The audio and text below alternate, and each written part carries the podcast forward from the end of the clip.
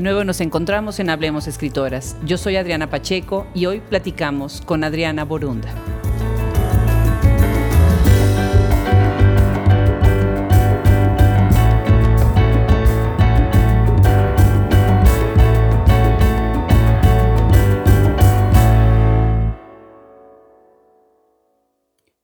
Cuando hablamos de escritura dirigida a la enseñanza o a la capacitación, normalmente pensamos en términos como pedagogía, crítica o investigación y menos con el término escritura.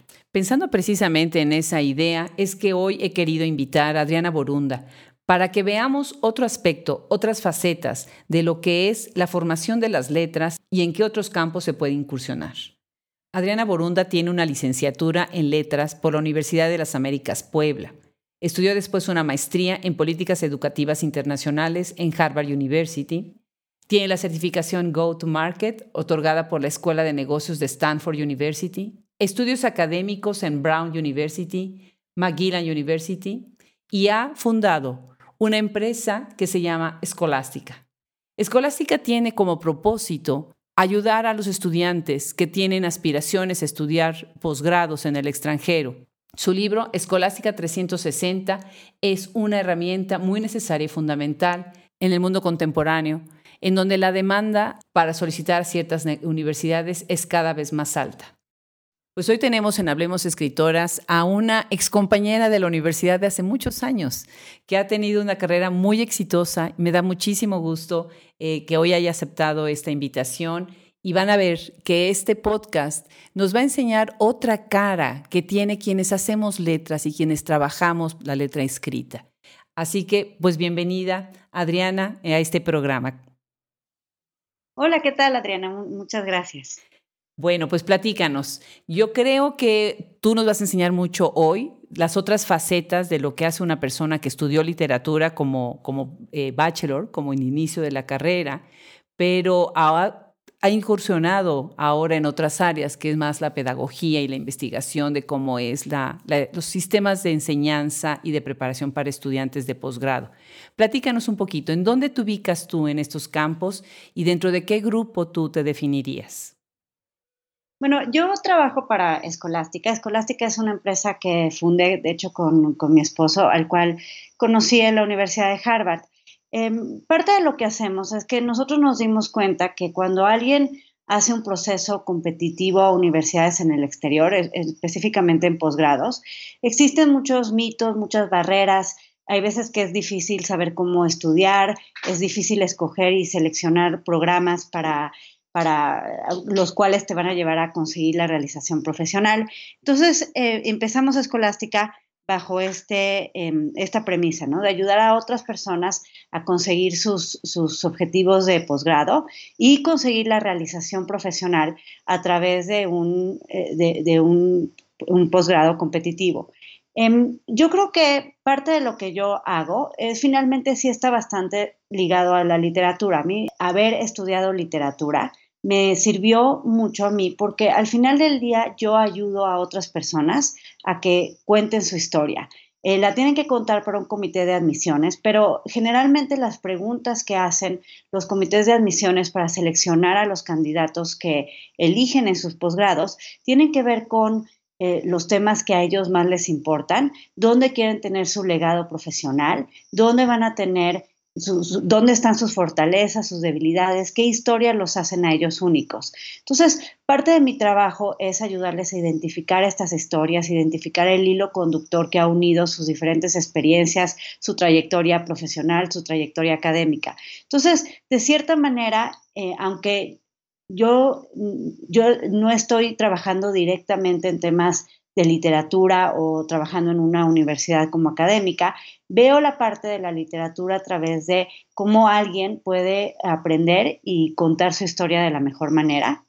Y al final de cuentas, la parte de educación, porque yo hice mi maestría en política educativa eh, y estaba enfocada también a, diseño curricular y demás, pues esa parte me ayuda porque yo pienso que para mí es muy importante, parte de lo que hace eh, interesante mi trabajo, algo que a mí me da eh, mucha satisfacción como profesional, es también ayudar a otras personas a conseguir sus objetivos a largo plazo, ayudarlos a conseguir esa realización profesional. Entonces yo veo la parte de la educación como una excelente herramienta de, orientación eh, para que otras personas alcancen su potencial y veo la parte de la literatura como un excelente vehículo para ayudarlos a contar su historia y a encontrar ellos mismos aquellas cosas que los apasionan, que realmente quieren tener un legado profesional en el futuro. Qué interesante. Bueno, además siendo tú misma eh, exalumna de universidades como Harvard, Stanford y eh, has estado también en Brown University, ¿no? Eh, tú sabes muy bien pues el terrible proceso por el que se tiene que pasar y digo terrible porque pues es largo, es complicado, pero una vez que se logra, se logra y, el filtro que se crea ah, para todos los estudiantes que sí van avanzando cada una de las fases en el proceso de admisión, pues lleva a los mejores estudiantes a ser los que son a los que son aceptados por las universidades. Esto que mencionaba sobre políticas públicas, eh, desde mi perspectiva es muy importante, porque creo que en el tema de la educación las políticas públicas son las únicas que pueden ayudarnos a mover todos los procesos educativos a un nivel más formal que pueda beneficiar a una población más grande. ¿Qué opinas tú eh, sobre tu experiencia a través de lo que son políticas públicas y el tema de la educación en general? yo creo que, em, como, como decías ahorita, el hecho de poder estudiar en, en los mejores universidades, los mejores posgrados del mundo, eh, te, abre, eh, te abre caminos, te da una perspectiva, enriquece mucho tu experiencia profesional y tu impacto como profesionista. También es cierto que estos mismos posgrados te dan eh, de cierta forma legitimizan lo que sabes o incluso muchas veces lo que, lo que no sabes, ¿no? Las personas que se van a estudiar a universidades como Harvard, MIT, Stanford, UT Austin, pues cuando regresan y se vuelven a insertar en sus comunidades, tienen ya cierto estatus y también generan networking importante que los permite llegar a posiciones de, liderazgo, de autoridad. Eh, parte de lo que yo pienso, y, de hecho creo que esa es parte de, mi visión con Escolástica y es una visión también de políticas públicas. Yo cuando regresé de Harvard me di cuenta que muchos de mis eh, compañeros, de, de, de, exalumnos de estas universidades, venían básicamente de la Ciudad de México y de Monterrey. Entonces, personas de Torreón, de Puebla, de, de, Aguascalientes, de Chiapas, pues realmente había muy poquitos, eran las excepciones. Entonces, yo, yo, yo eh, me di cuenta también que en un país tan centralista como México, el hecho de tener estas personas que llegan con sus posgrados de fuera, tienen estas eh, posiciones de autoridad y de liderazgo, pero siguen con una visión centralista de lo que significa México. Y eso causa, eh, al final de cuentas, permea a muchas otras áreas de políticas públicas en el país. Entonces, por ejemplo, alguien que está atendiendo temas de no sé, de narcotráfico, de seguridad en el norte, puede ser que toda su visión de México haya sido Acapulco, Valle de Bravo y la Ciudad de México. Entonces, que no tenga esa visión realmente descentralizada de lo que significa el país en su, en su riqueza y en su complejidad como país completo. Entonces, parte de lo que yo quise hacer con Escolástica es que de inicio hice que todo fuera online que las clases, que toda la asesoría se pudiera tomar desde donde fuera. Y esto pensando en que las personas que están en otras ciudades van a tener menos acceso a mentores, van a tener menos acceso a lugares para prepararse bien, para poder hacer el proceso correctamente. Muchas veces este proceso es muy difícil, pero lo que lo hace complicado es la falta también de información, de que sepas cómo hacerlo bien. Y muchas veces son personas que tienen la ilusión de querer ir a estudiar fuera, pero que no saben cómo y no tienen a nadie alrededor que les pueda orientar cómo, ¿no? Entonces se genera un círculo vicioso de que siempre son los mismos los que se van y cuando regresan siguen teniendo esa misma visión centralista de lo que significa México. Entonces, en Escolástica, la manera en que quisimos atender este tema de política pública de educación, que finalmente impacta a todo el país, es justamente eh, orientando y, acompañando a estudiantes que estuvieran en todo el país. Esto al final nos trajo también una gran sorpresa, que al final de cuentas no nada más este problema era un problema mexicano, era un problema peruano, colombiano, este, chileno, y, empezaron a contactarnos personas de toda Latinoamérica, incluso mexicanos viviendo en otros, en el exterior, colombianos viviéndonos en China, en Kuwait. Entonces, al final se, se ha generado también una comunidad de gente, el latinoamericano la mayoría, eh, viviendo hasta en 25 países que están buscando irse a cumplir sus objetivos profesionales y muchos de ellos tienen muy em, como valor el tema meritocrático. Y creo que también ellos traen esa visión eh, descentralizada de lo que significan sus países y el impacto que pueden tener en sus comunidades. Muy interesante. Estás atendiendo uno de los problemas eh, del centralismo, ayudando a todos estos chicos de fuera de la capital de los países, ¿no? Para también entrar en esta conversación. ¿Qué sucede con la cuestión del nivel económico? O sea, porque sí entiendo que hay una herramienta que tú estás facilitándoles a los estudiantes, pero ¿sería sesgada a ciertas clases sociales o de qué manera los estudiantes menos aventajados económicamente pueden participar de algo así? Mira, eh, de entrada te diría que una de las principales desventajas en este proceso eh, es, es, la ignorancia de cómo llevarlo a cabo. Muchas universidades finalmente tienen, tienen becas, tienen ayudas financieras y demás. El problema es que muchas de las personas que, podrían acceder a esas, por no hacer bien el proceso, se quedan fuera de, de la jugada. Muchos de mis estudiantes incluso son la primera generación que no solamente que van a un posgrado en el exterior, sino que eh, tuvieron la fortuna de hacer una licenciatura. Yo creo que una de las principales barreras no siempre es solamente el tema financiero, es un tema de conocimiento del proceso de admisiones. Muchas universidades cuentan con becas, con recursos financieros y parte de lo que buscan es también la diversidad. Y la diversidad se da geográfica, económicamente, de las profesiones que tienen eh, los, los, postulantes a los posgrados. Al final de cuentas, por ejemplo, en, en el caso de Escolástica, nosotros hemos tenido varios estudiantes que son primera generación, no nada más que están postulando un posgrado en el exterior, sino que son primera generación que van a la licenciatura, a la universidad. Al final nosotros, por ejemplo, pues sí tenemos clases, tenemos un servicio de, consultoría y acompañamiento y mentoría de todo el proceso de admisiones, pero tenemos otros recursos, muchos de ellos son gratuitos. Tenemos un canal de YouTube, hacemos webinars cada dos, tres semanas sobre el proceso de admisiones, sobre cómo prepararse correctamente para el GRE.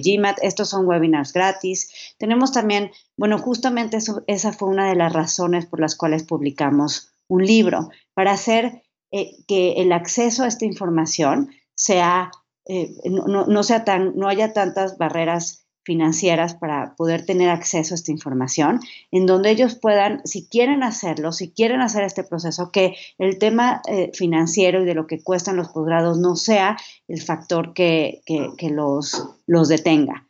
Al final de cuentas, como decía, muchas de estas universidades tienen esos recursos y becas para ellos. El tema es que ellos de entrada levanten la mano y que se hagan bien el proceso, que lo tomen en serio. No nada más es presentarse al proceso, sino hacerlo estratégicamente. Y parte de eso es lo que nosotros hacemos, les damos esa información. Como decía, algunos lo hacen con nosotros dentro de un programa, pero tenemos también muchos recursos abiertos para que la gente los estudiantes que lo quieran hacer lo puedan hacer. Sí, excelente. Y además lo que estás diciendo es muy importante. La gente no sabe que las universidades tienen muchas oportunidades, abren muchas alternativas para los estudiantes en cuestión de becas, en cuestión de trabajo, obviamente pagado.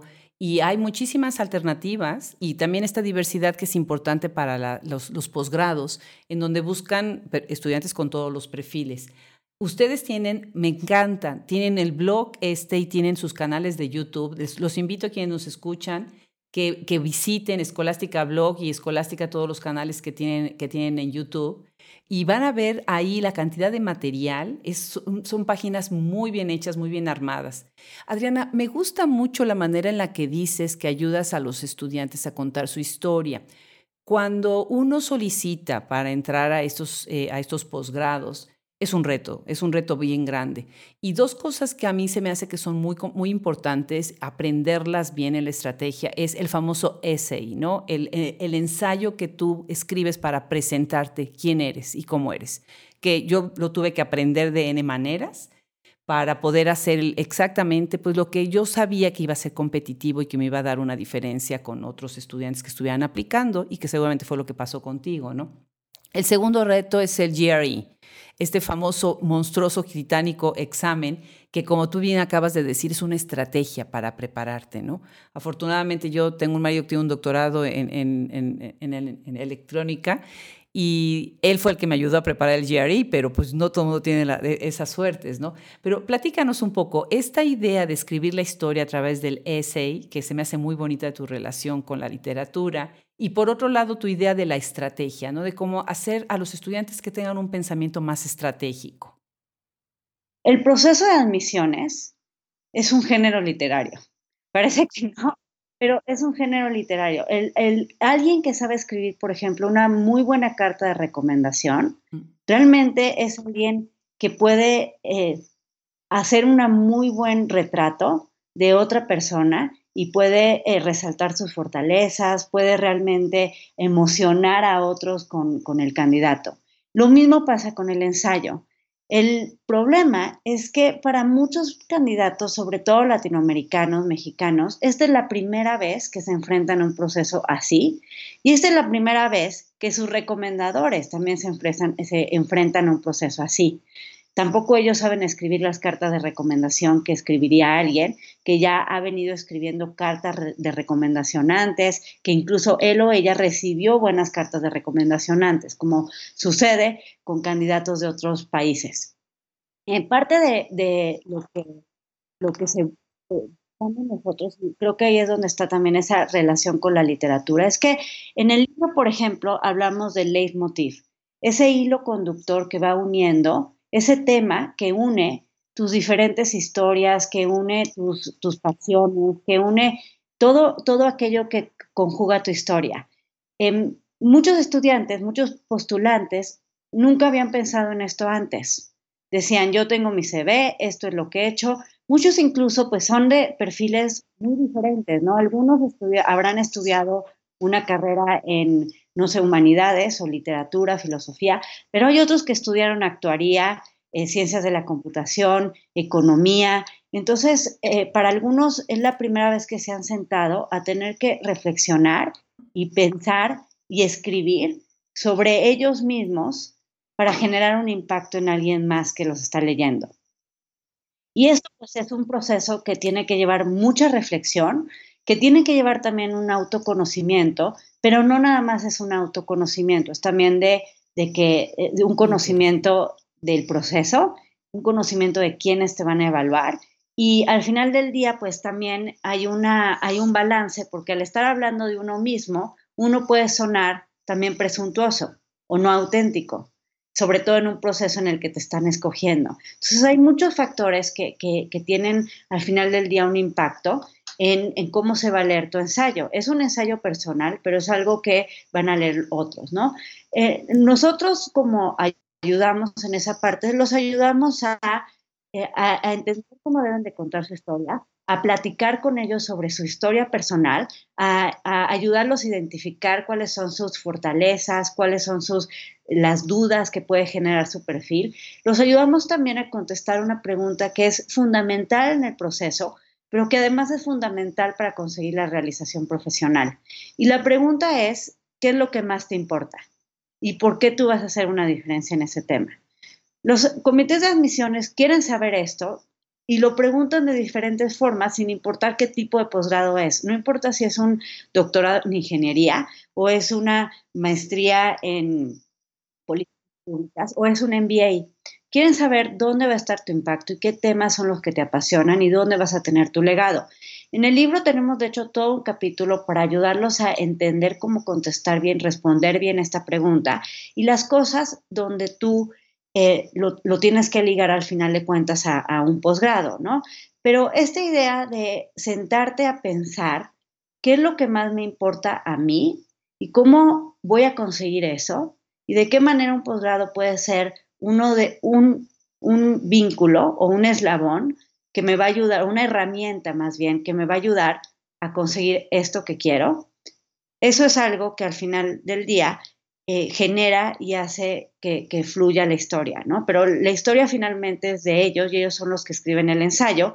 Nuestro papel o mi papel es ayudarlos a, em, a escribir una historia que, cuente esto, que, que, tenga los objetivos, pero que también sea una historia auténtica, una historia honesta de ellos. En cuestión del GRE GMAT, em, el examen es muy difícil, como menciona Adriana. Creo que una de las cosas que lo hace difícil, y eso es también donde viene mi otra, mi otra faceta, que es la parte de diseño curricular y educación. Eh, yo como parte de mi, de mi experiencia profesional también he trabajado diseñando planes curriculares y también diseñando exámenes estandarizados. Entonces, cuando alguien diseña un examen estandarizado, lo primero que hace es diseñar el estándar, bajo el cual va, a medir a todas las personas que presentan el examen, la norma. Ahora, el problema es que para el GRE y el GMAT, que son los exámenes que generalmente piden la gran mayoría de los posgrados en el exterior, eh, pues el hispanoparlante es como el 6% de las personas que presentan este examen en el mundo. Entonces, de entrada, el diseñador no lo toma en cuenta porque pues, es la minoría para hacer esta norma o este estándar. Eso significa que un hispanoparlante no nada más necesita tener el conocimiento de las estrategias del examen, sino que debe de superar otros retos que son culturales, semánticos, lógicos, que lo ponen en una desventaja. Prueba de esta desventaja es que alrededor del 65% de las personas que presentan el GMAT o el GRE en el mundo salen mejor que los hispanoparlantes. El promedio de alguien, un mexicano, un colombiano, un peruano en el GMAT o en el GRE es como el 30 percentil, 35 percentil. Eso significa que alrededor del 65-70% de las personas en el resto del mundo les va mejor. Es muy fácil echarle la, culpa y decir, es que son las matemáticas, es el inglés, es el hecho de la educación en los países. Al final de cuentas, las personas que ya están haciendo este examen son la elite académica de los países. Son gente que de entrada tiene licenciatura porque si no, no podrían hacer un posgrado. Hablan inglés porque pues si no tampoco lo estarían pensando fuera y pues estudia, o sea, tienen, tienen como quiera, eh, consideran a la educación como un valor importante, por eso quieren un posgrado en una universidad de excelencia. Entonces, estamos hablando de las, mejor, las personas más preparadas académicamente de nuestros países. Entonces, ¿por qué salen tan mal? Salen mal por esto, por lo del estándar y los prejuicios adicionales que tienen estos exámenes.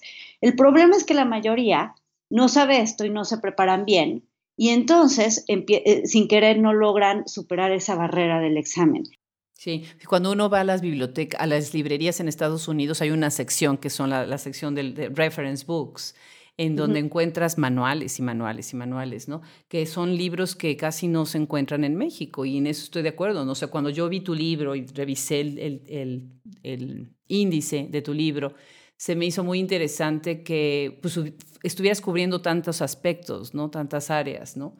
Sí, así que estoy de acuerdo contigo. No es nada más saber los conocimientos, sino saber la semántica de lo, de lo que están esperando que tú digas, ¿no? No, y temas culturales en el mismo examen, porque el problema es que si uno, eh, como mexicano, como peruano, colombiano, va y toma solamente los libros que hay disponibles en las librerías, el problema es que esos libros están hechos de entrada para alguien que hizo el SAT o el ACT. Entonces, esas personas pues ya hicieron todo, tienen, están muy acostumbradas a exámenes estandarizados. Los han hecho toda la vida.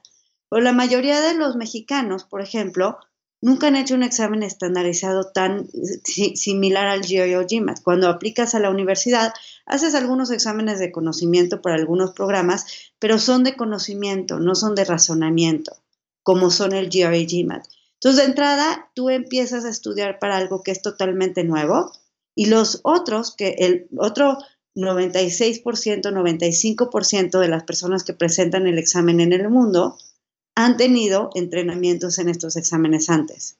Claro. Eh, platícanos de este libro. Primero, quisiera mencionar algunos de los temas que tú abordas en el índice, que se me hace muy interesante porque vas desde la base, ¿no? De cuál es la razón para estudiar un posgrado, hasta ir ya a cosas más elaboradas como son, por ejemplo, el famoso ensayo, eh, cómo, cómo formatear, cómo lanzar este currículum vitae que también tiene su ciencia, que es muy diferente a una bio, una bio que un, que un currículum vitae o nada más una cápsula este, eh, biográfica. Eh, obviamente las cartas de recomendación es otra de las secciones que tú estás cubriendo, que también a veces, el problema a veces yo lo veo así, Adriana, y tal vez es importante tu comentario, es que las personas que te van a, a dar la carta de recomendación no quieren hacer una carta de recomendación que, tenga este nivel de competitividad, ¿no? Están acostumbrados a tener sus machotes en su carta de recomendación, es un favor que estás pidiendo y tú estás también limitado. A veces, por ejemplo, hay estudiantes que pierden la oportunidad de, hacer su solicitud porque la carta de recomendación nunca llegó, ¿no? Porque además la carta de recomendación va directa hacia la institución y el, estudiante que está solicitando no tiene nada que ver. ¿Nos puedes platicar más sobre tu libro y sobre estos eh, capítulos que tú estás dividiendo ahí? Claro, creo que el, la premisa en el, o creo que una cosa muy importante en el libro, que creo que es, porque es un libro tan largo también, es que eh, de entrada nosotros no queremos que alguien em, tome la decisión de estudiar un posgrado sin saber que esa es la mejor decisión para ellos. El tema de costos de oportunidad. No es estudiar un posgrado por estudiarlo, tienes que saber muy bien. El, estudiar un posgrado es una respuesta a una pregunta. Y la pregunta es, ¿cómo consigo mi realización profesional? ¿Cómo sigo creciendo en, los temas que quiero y cómo, cómo, cómo llego a mi proyecto profesional? Y el estudiar un posgrado es de entrada una posibilidad, es una respuesta a esa pregunta. Primero hay que plantearse muy bien la pregunta. Parte de lo que nosotros buscamos con, con, este libro es justamente atender el hecho de que, y este también tiene que ver con política pública, hablábamos del centralismo y la visión de quienes al final tienen esos puestos de autoridad y si no tienen una visión descentralizada, eh, pues eso tiene un impacto en el país. Entonces, el preparar a alguien en los mejores programas, en los mejores posgrados, eh, y que regrese a Torreón o regrese a Veracruz o regrese a Chiapas o regrese a Puebla, eso trae un valor agregado a toda la comunidad a la que le va a impactar. por una parte, eso es una parte de la política eh, pública que, tenemos nosotros como visión en escolástica. La otra es que nos hemos dado cuenta que muchas personas se van a estudiar su posgrado, regresan y no consiguen el trabajo que quieren o se encuentran sobrecalificados. Incluso a mí me busca gente que ya tiene un posgrado.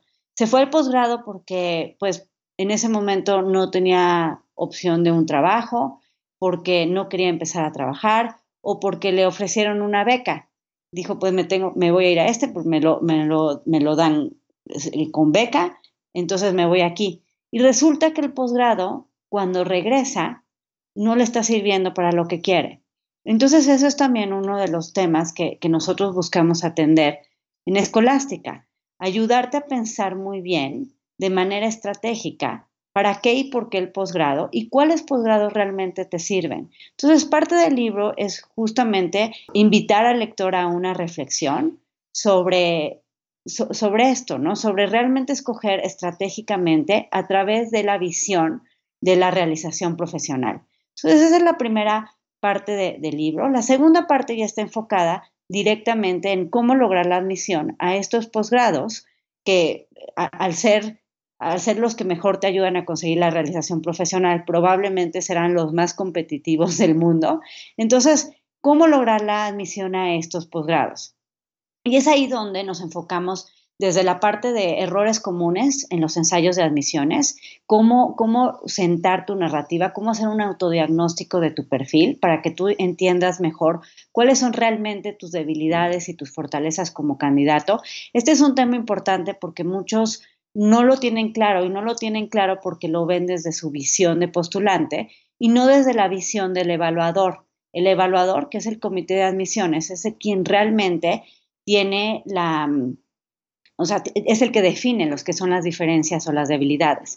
Y en cuestión de las cartas de recomendación, este es un punto, bastante importante, porque como decía, hay gente que puede tener, eh, escribir una carta de recomendación es también un género literario, y hay quienes tienen la fortuna de tener recomendadores que saben escribirlas muy bien, y eso al final del día puede convertirse en una ventaja en el proceso. Entonces, ¿cómo le hago yo si no tengo eso? En el libro viene, de hecho, una guía para el recomendador, o sea, un apartado que está dirigido específicamente a la persona que te va a recomendar. Yo creo que es importante de entrada que ellos estén emocionados de tu proyecto, que tú hables con ellos y les puedas decir por qué estás pensando en aplicar, qué, qué, vas a sacar, que, que, los hagas partícipes del proyecto, ¿no? No nada más es pedirles un favor, sino verlos como escoger personas que vayan a ser mentores para ti y, pues de entrada, pues esta parte de este capítulo les va a ayudar a ellos a entender cómo tendrían que escribir ellos su carta, ¿no? Qué cosas deben de incluir, qué cosas deben de resaltar y por qué es tan importante el que, el que lo tomen en serio y hagan un buen esfuerzo en escribirte una buena carta.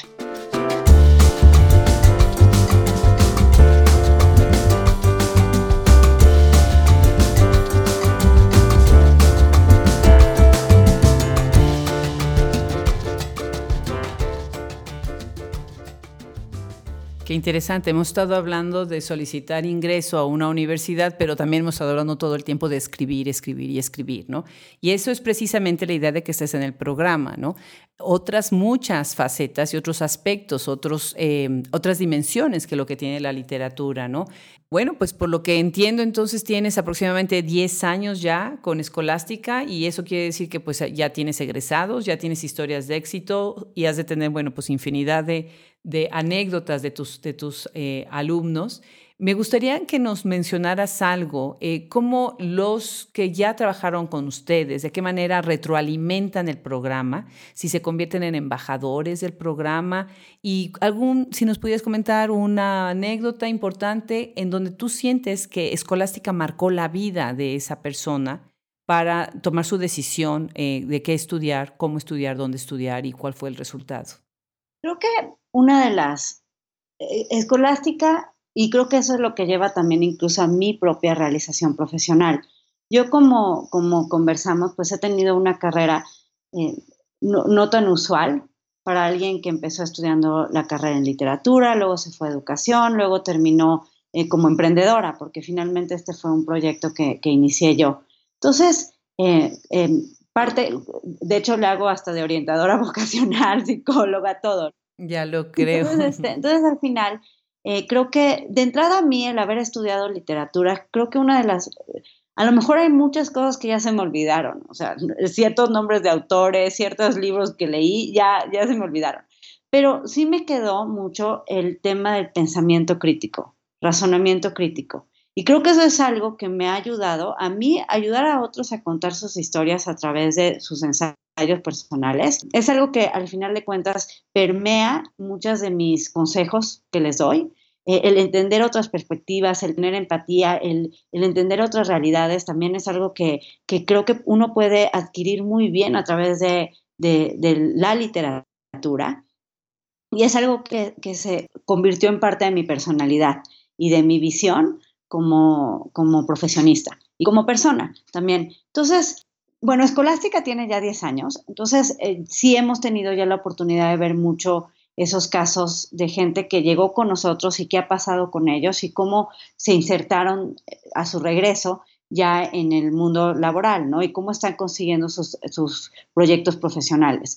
Creo que esta parte en la que he puesto algún énfasis eh, de que uno tiene que pensar profundamente sobre su realización profesional antes de elegir el posgrado, se convierte en una, se convierte de entrada en una gran ventaja en hacer el proceso, porque puedes ya tener una mejor idea de qué contestar y cómo contestar tus, tus, las preguntas de los ensayos personales y al final de cuentas aprovechas muchísimo mejor tu posgrado y tienes ya claridad de rumbo para cuando regresas. Casos que, que hemos tenido muy puntuales es, por ejemplo, el de una muchacha que ella llegó con nosotros buscando una maestría en temas de sustentabilidad y ella este, era arquitecta y vivía en Jalapa. Y quería buscar un programa en, en, Holanda o en Rhode Island School of Design enfocado a temas de energía sustentable, pero eh, enfocado en arquitectura y diseño. Sin embargo, ella tenía un perfil de alguien que era muy preocupada por el medio ambiente, había trabajado en Greenpeace, había trabajado en proyectos con comunidades eh, eh, en, Veracruz, ayudándoles a, en escuelas en Veracruz para temas de sustentabilidad. Entonces, nosotros le, orientamos sobre por qué no buscar mejor una maestría en planeación urbana. ¿Por qué planeación urbana?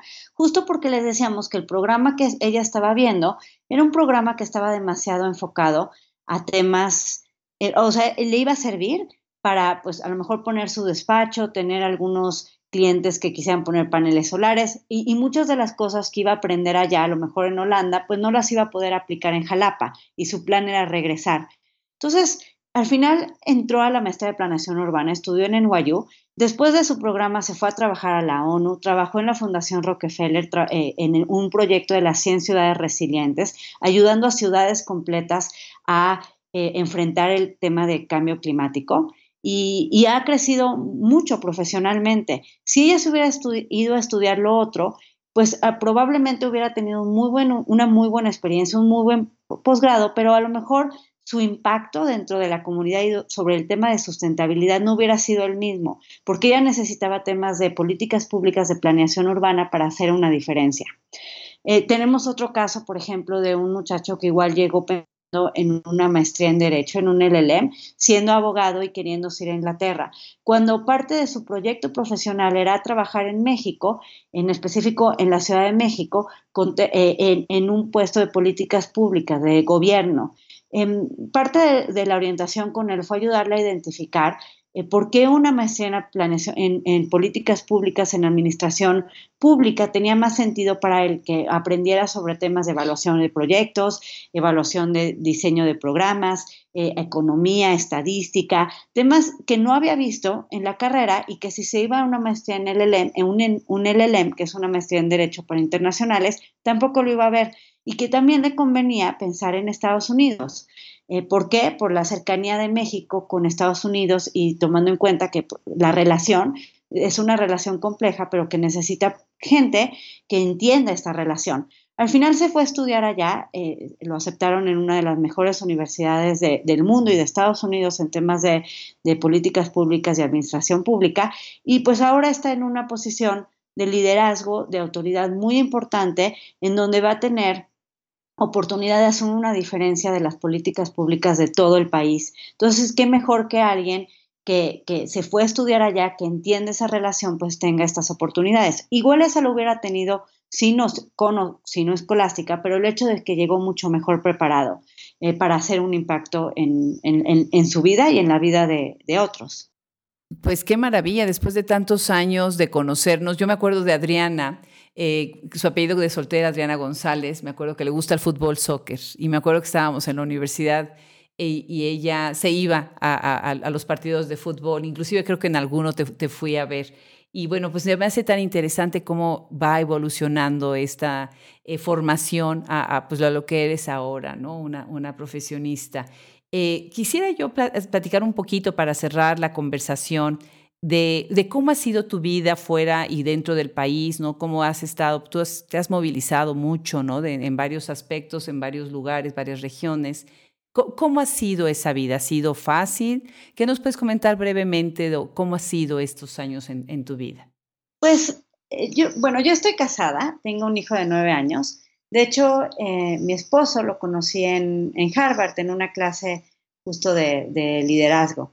Entonces, y, él es mi socio en Escolástica. Entonces, Escolástica se, se, convirtió para nosotros en, no nada más en un, en, en un emprendimiento, es también es algo muy cercano a nosotros. Platicamos mucho de nuestros estudiantes, los invitamos a comer, los, nos seguimos hablando. Entonces, y, y, y, mucho de lo que es escolástica, pues es también en, base de nuestra propia experiencia personal, viajando, eh, conociendo otros países, nuestra experiencia profesional, yo creo que es muy valioso para alguien que anda sobre los 23, 24, 27, 28 años, escuchar a alguien que ya tiene pues yo estoy a punto de cumplir 40, mi esposo tiene 46, que ya tiene cierta experiencia profesional, que ha estado cambiando eh, de, puestos, que lleva pensando en los temas de, cómo conseguir la realización profesional por mucho tiempo. Es, es bueno también tener a alguien que te, que, que te aconseje e, en eso que vas a vivir, porque cuando estás, cuando estás muy joven no piensas ni en los costos de oportunidad, no piensas, las decisiones las puedes tomar demasiado rápido y no te das cuenta del impacto que pueden tener después.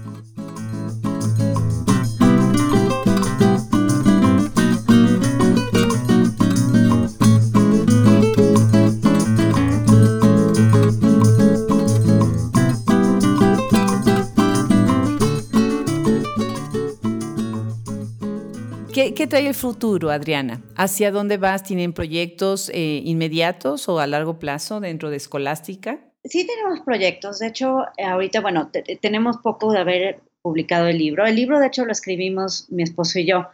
Eh, y creo que es una, fue muy divertido. Fue un proceso también este, increíble. Yo creo que yo tuve la gran fortuna de haberme casado con mi mejor amigo, que además el hecho de que nos conocimos en Harvard, pues de, ahí ya traíamos ciertas cosas eh, de visión de lo que queríamos en la vida, de forma de ser, de meritocracia, de excelencia y demás, que, que, al final nos, nos, ayudó a que tantos años después sigamos con la misma visión de lo que queremos nosotros, de lo que queremos para nuestro hijo, del impacto que queremos que tener nosotros en México. Entonces, el, el, el proceso de escribir el libro, el libro con, con él pues fue muy divertido, fue muy enriquecedor, era lo que hacíamos los fines de semana básicamente, porque él también tiene un trabajo de tiempo completo. Entonces pensamos mucho sobre eso, lo platicábamos mucho. Yo creo que estamos pensando en pronto escribir otro, ya se volvió en parte de nuestra, de, proyectos que queremos tener juntos. Eh, probablemente el otro va a estar más enfocado a temas más profesionales. Eh, una parte de que pasa mucho en escolástica es que eh, quienes llegan con nosotros buscando un posgrado eh, se convierten en gente que nosotros acompañamos muchos años después. Entonces ellos nos siguen buscando a nosotros para pedirnos consejos sobre cambios de trabajo o consejos sobre sobre negociaciones salariales o cómo buscar trabajos en otras áreas. E incluso muchas veces eh, alumnos míos me dicen, ellos mismos están en estas, eh, como el programa de mentoría dura bastantes meses, los ayudo a encontrar pues, internships, eh, prácticas profesionales, eh, muchos de ellos están pensando en si cambian o no de trabajo también, entonces los asesoramos en esa parte también, en construir un perfil más competitivo. ellos mismos luego me buscan y me dicen, oye, estoy pensando en este cambio, o mi hermano que no está viendo un posgrado necesita ayuda y quiero que hable contigo para que lo oriente sobre qué tipo de trabajo buscar, es su primera experiencia profesional, o, este, o a lo mejor eh, gente incluso mayor que que dice, pues no estoy satisfecho en donde estoy, estoy viendo si es un posgrado o qué otras cosas puedo hacer para conseguir esa realización profesional que quiero. Entonces estamos pensando ya, aparte de la parte de académica que vemos de orientación académica en escolástica, empezar a tener también una parte más hacia orientación profesional. Excelente. Pues te felicito, Adriana. Ha sido un gusto tenerte en Hablemos Escritoras. Este es muy prometedor lo que tú haces, la gente a la que ayudas, a la que beneficias y pues estoy encantada de que nos hayas contado. Va a ser muy bueno para muchos que están aspirando a entrar a un posgrado, pero también para aquellos que están pensando, ¿para qué, ¿para qué nos sirve estudiar literatura? ¿Verdad? Que es muchas veces incluso la pregunta que hacen los papás cuando los hijos deciden estudiar literatura como, como nosotras. Te mando un abrazo muy cariñoso, Adriana, y te agradezco muchísimo, muchísimas felicidades por todos tus proyectos. Muchas gracias, Adriana, y muchas gracias a, los oyentes también por, por su atención.